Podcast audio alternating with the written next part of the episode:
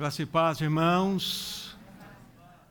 Só de nós contemplarmos esta cena, o povo de Deus em torno da mesa, a mesa que não pertence a nós, a mesa que é do nosso amado Senhor. Que tempo especial é este que nós, todos os primeiros dias da semana, no domingo, temos vivenciado este reunir é o reunir mais importante do povo de Deus.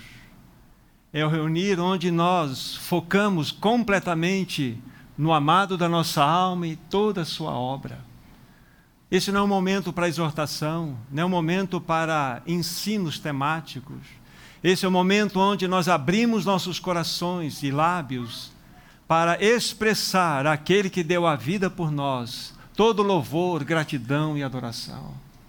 Oh, queridos irmãos e irmãs, que momento especial é este. De modo silencioso, esta mesa está dizendo algo para nós, está anunciando a mais sublime revelação do amor de Deus feita ao pecador, porque ela nos aponta para o Calvário, ela nos aponta para Cristo Jesus. Essa mesa fala-nos de alguém que considerou a nossa miséria e a nossa escravidão. E foi as últimas consequências para que nós pudéssemos ser libertos, para que nós pudéssemos ser completamente redimidos. Essa mesa fala de Jesus. Ele não se importou com ele mesmo, amados irmãos e irmãs. Ele não pensou nele mesmo. Antes, por nos amar de modo incompreensível, ele subiu numa cruz para ali entregar a sua vida por nós. Que Senhor é este que você tem, meu irmão, minha irmã? Sabemos perfeitamente que não haveria esperança para nenhum de nós. Não haveria esperança se este amado da nossa alma não tivesse vindo ao mundo. Então, irmãos, aqui nós viemos nessa manhã para fazer algo muito importante: trazer a memória, trazer lembrança ao nosso coração da tão sublime obra que este Senhor realizou por nós naquela cruz. A Bíblia fala que todas as vezes que nós comermos do pão e bebermos do cálice, estamos fazendo algo, estamos anunciando a morte do Senhor até que ele venha. É esta é a motivação pela qual nós estamos aqui nesta manhã. Essa mesa é a mesa do Senhor. Nossos corações precisam ser cativados pelo Espírito Santo para que sejam eles dilatados, nossas mentes dilatadas, para vermos e enxergarmos que o Senhor Jesus deu a sua vida por nós naquela cruz. Nós vamos ler duas porções das Escrituras Sagradas. A primeira nem precisam abrir, porque nós vamos recitá-la. João 3,16, pois é o texto mais conhecido no que tange ao conhecimento do povo de Deus por esse planeta fora. João 3,16 diz o que, irmãos? Porque Deus amou o mundo de tal maneira que deu o seu Filho unigênito, para que todo que nele crê não pereça, mas tenha a vida eterna. Que texto maravilhoso. Agora abram comigo Mateus capítulo 27. Mateus capítulo 27. E nesse capítulo nós vamos fazer, eu vou fazer a leitura a partir do versículo 33. A palavra de Deus assim diz: Chegando a um lugar chamado Gólgota, que significa lugar da caveira, deram-lhe a beber vinho com fel mas ele, provando-o, não quis beber. Depois de o crucificarem, repartiram entre si as suas vestes, tirando sorte. E assentados ali o guardavam.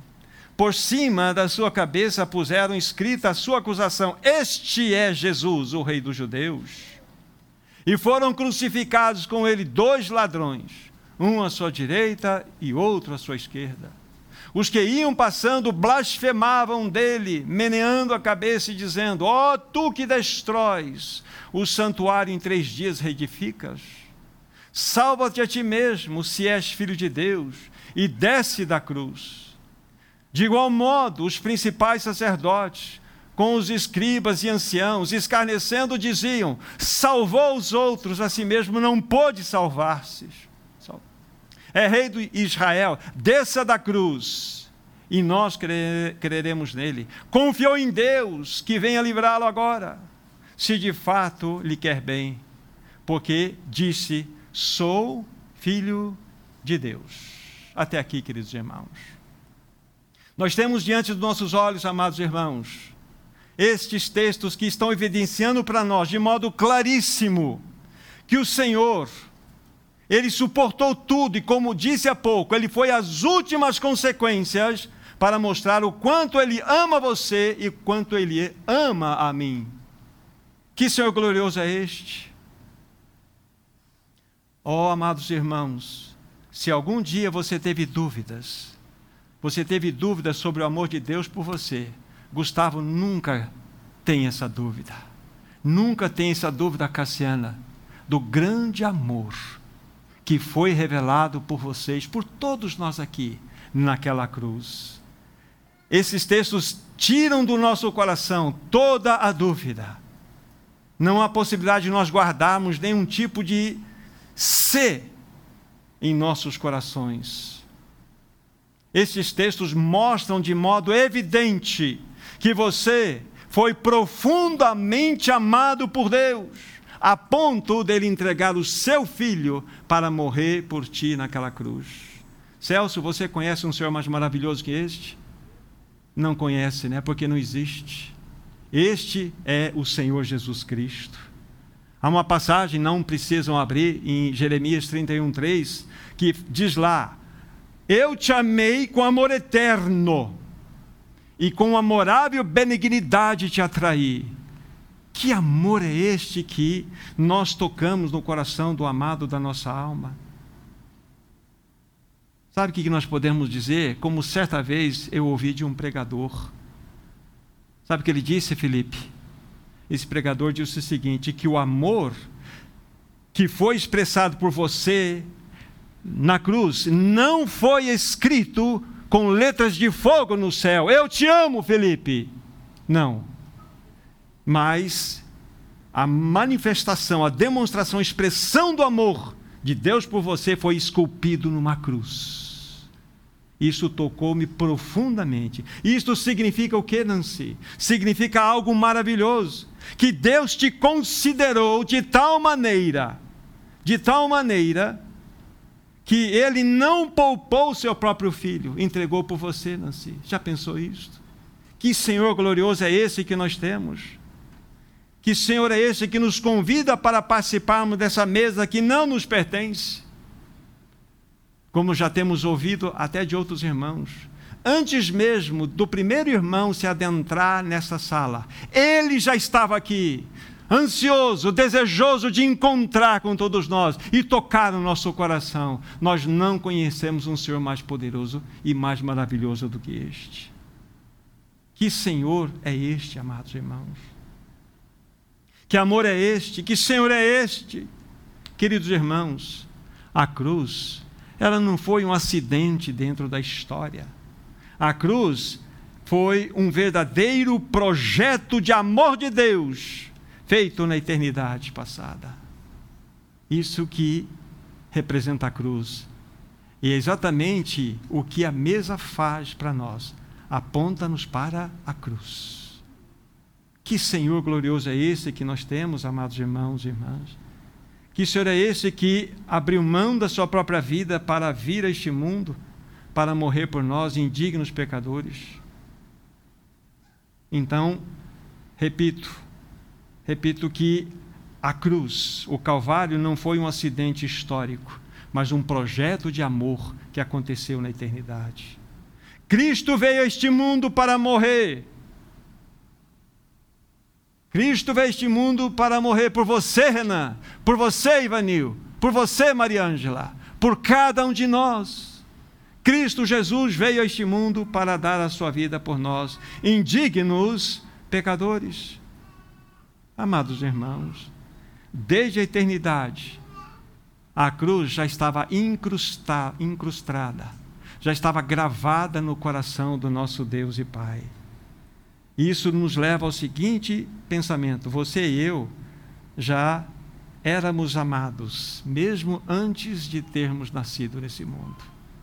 Nós nunca vamos conseguir mensurar e nas profundezas daquilo que representa o amor do nosso amado Senhor. E a cruz é a expressão máxima do amor de Cristo por cada um de nós. Vocês sabiam que este amado da tua alma, o nosso amado Cristo, ele deixou a sua glória onde ele era adorado por serafins, por querubins, este amado da nossa alma, que tinha uma posição de privilégio absoluto, onde gozava de plena comunhão com seu Pai, sabe o que ele fez? Sabe o que ele fez, Adriana? Ele voluntariamente decidiu vir a este mundo. Ele escolheu vir a este mundo para morrer por você. Isto não é amor, Adriana? Isto é amor. Isto é amor. Que amor é este? Tem um cântico, se o Espírito assim conduzir no decorrer do nosso tempo juntos, diz mais ou menos assim: ninguém poderia tirá-la, falando da sua vida, ninguém poderia tirar a sua vida. Ele, pelo seu próprio amor, foi movido a doar essa vida nós não iremos conhecer de maneira plena o que significa este amor. Ele sendo em forma de Deus, amados irmãos, socorro, ele sendo em forma de Deus se fez homem. Ele que era o rei dos reis, tornou-se servo, colocou avental, pegou bacia com água e foi lavar pés de discípulos. Que Senhor é este que nós temos? que nos convida para estar diante dele, diante da sua mesa. Que Senhor maravilhoso. Que Senhor é este que, mesmo tendo gozado, e gozava das moradas celestiais, de palácios de marfim, se propôs, consentiu em seu coração nascer numa manjedoura. Que Senhor é este? Que Senhor é este que, sendo o Criador do universo, o Criador de todas as bilhões e bilhões de galáxias, as bilhões e bilhões de estrelas, que Senhor é este que, quando andava junto dos seus, disse o seguinte: As aves dos céus têm ninho, as raposas têm covis, mas o filho do homem não tem onde reclinar a cabeça. Ele é o dono do universo. E ele fez tudo isso por quê? Por amor por amor. Isso não é amor, irmãos e irmãs. É absolutamente amor. Sendo Ele o bendito, o eterno, o santo, se fez pecado por nós naquela cruz. Maurício, você conhece um Senhor mais poderoso do que este? Não conhece, não há. Não há. Ele escolheu vir a este mundo para dar a sua vida santa, para nos resgatar da nossa iniquidade. Que Senhor é este que nós temos diante dos nossos olhos, que nos convida para cear com Ele? Ah, se nós pudéssemos medir a alegria que há no coração dele, de estarmos vivenciando esse momento tão sublime. Como disse há pouco, ele já estava aqui antes de chegarmos, desejoso de tocar cada olhar, trocar os olhares trocar os olhares com os outros, o seu, porque Ele nos ama em grau infinito. Este Senhor Jesus subiu naquela cruz por amor a você, Davi, por amor a você, Jéssica. Ele subiu naquela cruz por amor a mim. Agora, é necessário que deixemos algo aqui muito claro: que quem levou Jesus para a cruz quem levou Jesus para a cruz não foram os sacerdotes que conspiraram contra ele. Quem levou o Senhor Jesus para a cruz não foi o corrupto sinédrio judaico com as suas mentiras, naquele pseudo-julgamento. Quem levou Jesus para a cruz não foi a dupla Herodes e Pilatos, reis déspotas. Quem levou Jesus para a cruz não foi Judas que o traiu por ganância, não foi Fernando, não foi isso que levou Jesus para a cruz. Não foram os soldados que o manietaram, torturaram, cuspiram na face dele. Não foram eles os responsáveis por Jesus ter subido uma cruz. Como assim? Sabe, amados irmãos, quando o nosso amado Senhor Jesus estava indo em direção à cruz, ele não andava como uma vítima em direção ao seu martírio. Quando o Senhor Jesus estava ao caminho da cruz, com lenho sobre as suas costas, ele andava com grande valentia, como um rei, em direção à sua coroação. Este é o teu Senhor. Este é o teu Senhor. Isto ele fez por amor a você, por amor a mim. Então não foram nenhuma destas realidades aqui expressadas os motivos pelos quais Jesus foi levado à cruz. Não! Ninguém pode tirar a vida dele. Ele espontaneamente a deu por nós naquela cruz. Mas quero dizer algo ainda mais profundo para vocês: que quando penduraram o teu Senhor naquela cruz, quando crucificaram ele naquele madeiro, quero dizer que não foram os cravos, os pregos que seguraram Jesus lá. Aí lembra da passagem que eu lia para vocês, a última porção? Os que iam passando blasfemavam, meneavam cabeça e diziam: Ó, oh, tu que destróis o santuário e retificas em três dias, se és filho de Deus, desce da cruz. Aí a Bíblia fala, conforme nós lemos, os principais sacerdotes, os escribas, os anciões, diziam da mesma coisa: salvou os outros, a si mesmo se salve. Se é filho de Deus, desce da cruz e creremos nele. Eles pensavam que eram os cravos que estavam detendo Jesus naquela cruz. Ah, querido irmão, querida irmã. O que foi então que levou Jesus para aquela cruz? Foram aquelas realidades apresentadas? Não.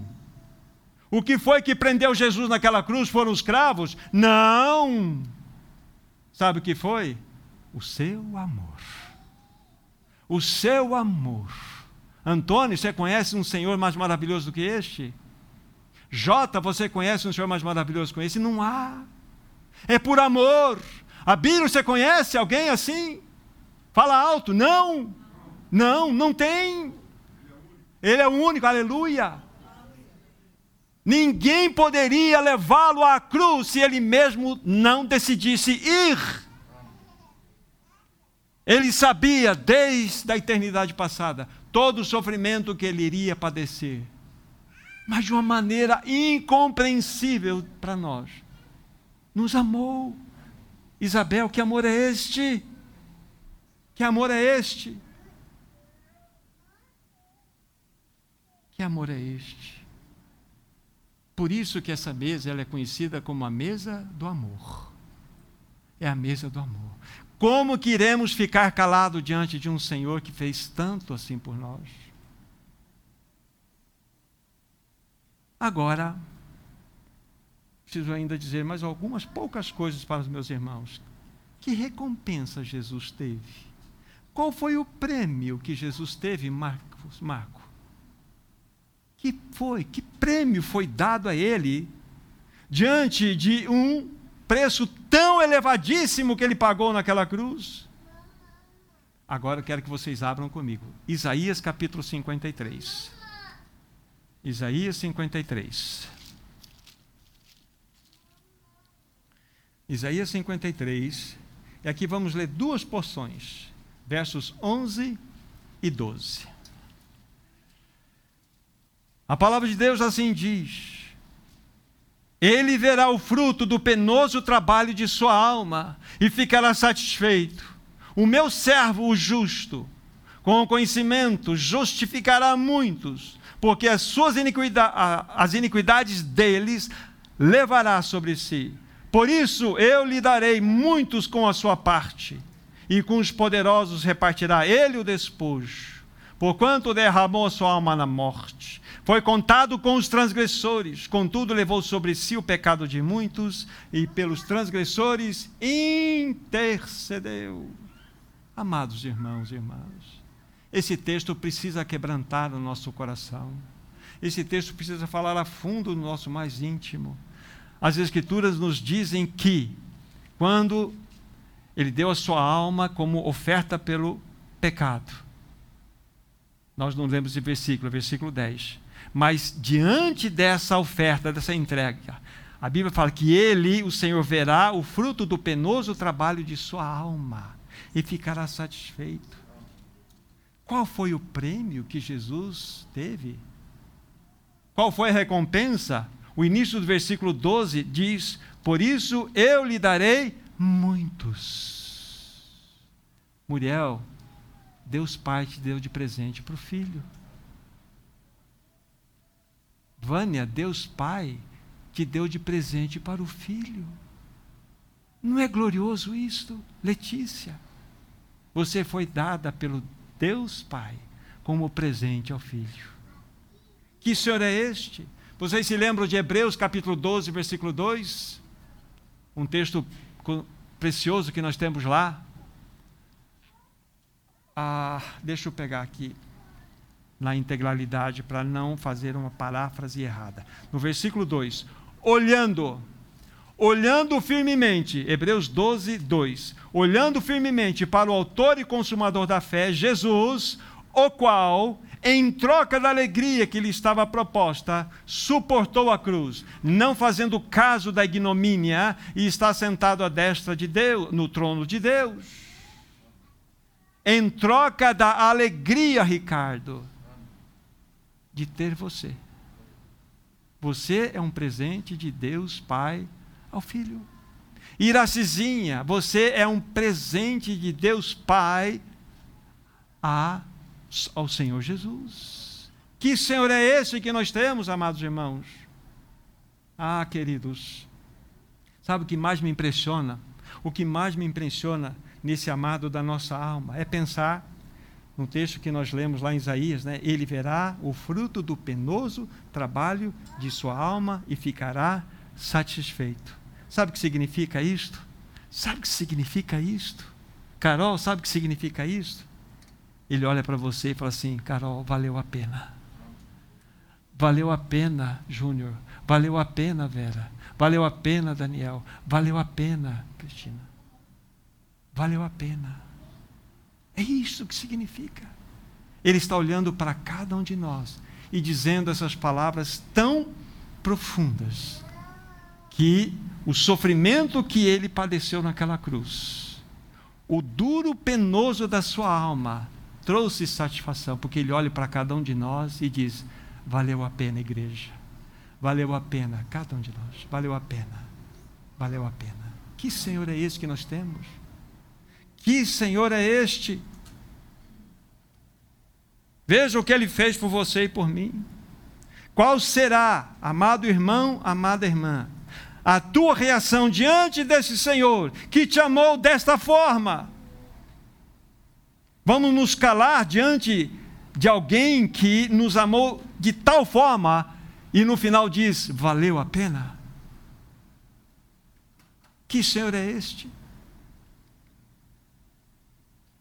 Queridos irmãos e irmãs, abra o teu coração e lábios. Adore este Senhor tão amoroso, tão amoroso, que deu a sua vida por você e por mim. Diga a Ele Diga a ele nessa manhã que o fruto do penoso trabalho de sua alma não foi vão, não foi vã a obra que ele realizou. Nós somos este fruto do penoso trabalho da alma do nosso amado Senhor. É tempo para você abrir os lábios, não para ensinar Jesus, é para você adorar a Jesus, para você ler um texto de glorificação do seu nome, de adoração. E nós vamos entoar um cântico agora que vai nos falar que devemos celebrar as maravilhas do amor daquele que é o amado da nossa alma. Vamos orar e vamos louvar, e os irmãos tenham toda a liberdade para se expressarem diante, diante desse Senhor tão glorioso. Maravilhoso Senhor, não há palavras que sejam suficientes, que poderiam ser ditas para tocar um pouquinho naquilo que refere-se ao seu precioso amor. Vimos que nada, absolutamente nada, poderia deter o teu amor. E que não foram homens que te levaram para a cruz, ainda que há um peso de responsabilidade pela malignidade do coração de todos. Mas o Senhor resolutamente marchou para aquela cruz, por amor a nós. Receba do teu povo nesta manhã todo louvor, toda gratidão, toda adoração, que somente tu mereces receber. Em teu nome, Jesus, para a glória de Deus Pai. Amém.